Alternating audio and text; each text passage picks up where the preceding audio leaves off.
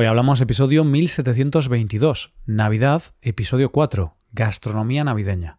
Bienvenido a Hoy Hablamos, el podcast para aprender español cada día. Si escuchas este podcast de forma habitual y te está ayudando con tu español, te animo a hacerte suscriptor premium, porque podrás utilizar la transcripción o escuchar las conversaciones exclusivas. Muchos oyentes utilizan este contenido en su rutina de aprendizaje de español.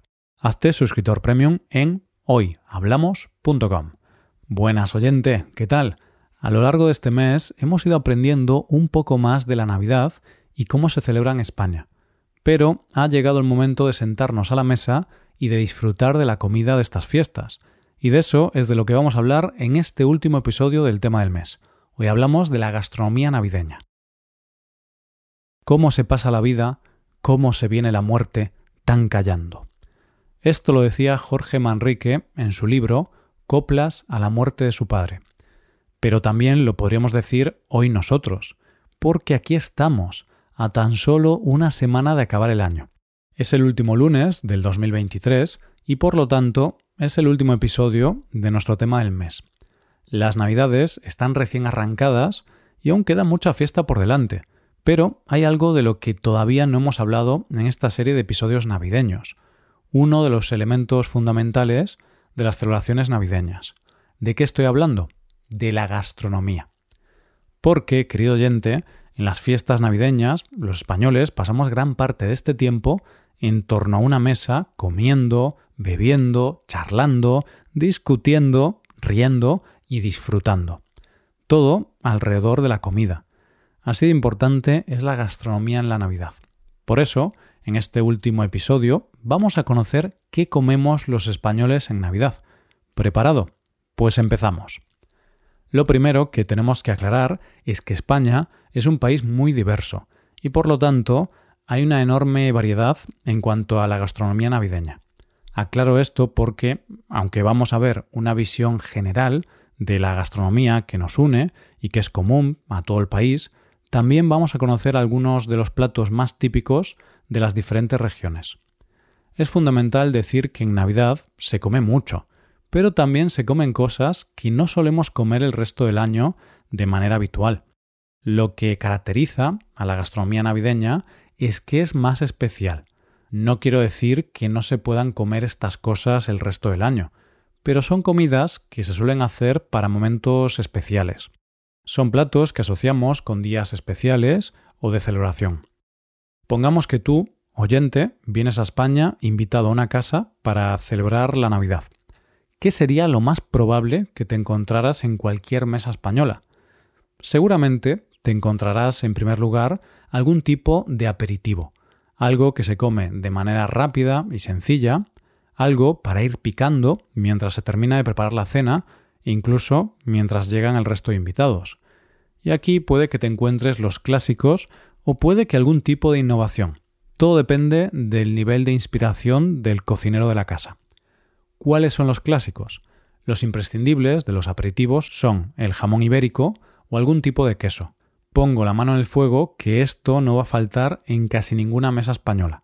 La parte de innovación es que también se suele poner algún tipo de canapé, que no hay ninguno típico en España. Esto ya depende del gusto de cada persona y de las tradiciones de cada casa. Una vez pasados los aperitivos y ya todos listos para cenar, se suele empezar con algún tipo de marisco. Quizá los más comunes en toda España son los langostinos y las gambas, pero lo cierto es que el límite es el cielo, o el mar en este caso. Por ejemplo, en Galicia el marisco forma parte de nuestro ADN, de nuestra esencia y de nuestra forma de entender las celebraciones. Así que, en las casas gallegas, el marisco está mucho más presente y es más variado. En una mesa gallega puedes encontrar centollas, nécoras, cigalas, ostras, almejas, bogavantes, percebes, vieiras. Depende de la casa y del presupuesto, porque el marisco no es nada barato. En mi casa solemos hacer langostinos y vieiras. Y algunos años también había cigalas y nécoras. Pero bueno, los que se suelen repetir cada año son los langostinos y las vieiras. Cuando se termina con el marisco, se pasa al primer plato, que en muchos casos es un plato de cuchara, y que suele ser algún tipo de sopa o de caldo. Hay que tener en cuenta que estamos en diciembre y por lo general hace frío, así que se agradece algo calentito para entrar en calor. Después se pasa a lo que podríamos llamar el plato fuerte, que suele ser una carne o un pescado, o a veces ambos. Aquí hay una enorme variedad. En términos muy generales, en las carnes lo más normal es algún tipo de ave rellena, como pavo o capón, algún tipo de carne más contundente, como cochinillo o cordero asado, o incluso un solomillo. La carne que se sirva depende de cada casa. Son carnes que necesitan mucha elaboración y requieren bastante tiempo de cocinado. Digamos que requieren una elaboración un poco especial y por eso las hacemos en Navidad, porque es un día especial y merece la pena dedicarle un poco de tiempo a la preparación de la comida. Esto lo digo yo porque no soy el que cocina, claro. Quizá mi madre, que es la que cocina, no piense lo mismo y le gustaría dedicar menos tiempo a la cocina. En mi casa solemos comer pavo o capón. Es la carne más habitual. Algún año también recuerdo comer cordero. En cuanto a los pescados, hay una gran tradición de diferentes pescados al horno, siendo sin duda el clásico entre los clásicos el besugo. Pero es cierto que hay varios pescados tradicionales para estas fechas, como puede ser el rape, el bacalao, la lubina, la dorada o la merluza. En mi casa casi todos los años tenemos bacalao, porque es un pescado bastante consumido en mi región. Aunque tengo que reconocer que en esta cena yo nunca como el pescado, porque teniendo marisco, carne y después los postres, prefiero priorizar esas cosas que me gustan más, y ya tomaré pescado otro día.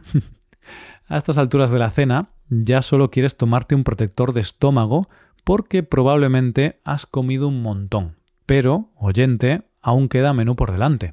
Es el momento de los postres, mi momento favorito. Posiblemente los postres es la parte en la que hay más unanimidad en nuestro país, ya que en toda España tomamos prácticamente los mismos postres. Hay un postre que es el más típico de la Navidad, el turrón. ¿Qué es el turrón? Su definición dice el turrón es una masa dulce obtenida por cocción de miel, azúcares y clara de huevo, incorporando almendra pelada y tostada, y posteriormente amasada, a la que tradicionalmente se le da forma de tableta rectangular o torta. Originalmente solo había dos tipos de turrón, que son los tradicionales, pero las cosas han avanzado y actualmente nos podemos encontrar turrones de muchos tipos y sabores. Los tradicionales son el turrón duro y el turrón blando que son de almendra. Después de esos, el turrón más popular es el de chocolate, que también es el que más me gusta a mí. En Navidad es típico poner en la mesa diferentes tipos de turrón. Además del turrón, hay otros postres típicos navideños como el mazapán o los polvorones. Como te podrás imaginar, todo esto va acompañado de diferentes bebidas, siendo la más común el vino. Y para los postres se suele beber sidra, que es una bebida alcohólica hecha a base de manzana y típica de Asturias, y también cava, que es como el champán pero la versión catalana. Esta es la comida más frecuente de las fechas navideñas. Sin embargo, hay otras comidas típicas, específicas de algunas regiones de España, y ahora vamos a conocer algunas de ellas.